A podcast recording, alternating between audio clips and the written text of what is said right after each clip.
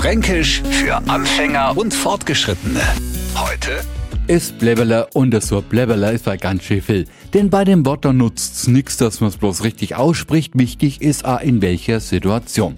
Wenn's also zum Beispiel an einem Einkaufswagen im Supermarkt stänge und jemand nach einem Bläbberler fragen, dann kriegen's, wenn's das Glück haben, an Franken anzusprechen, an Einkaufswagen-Chip.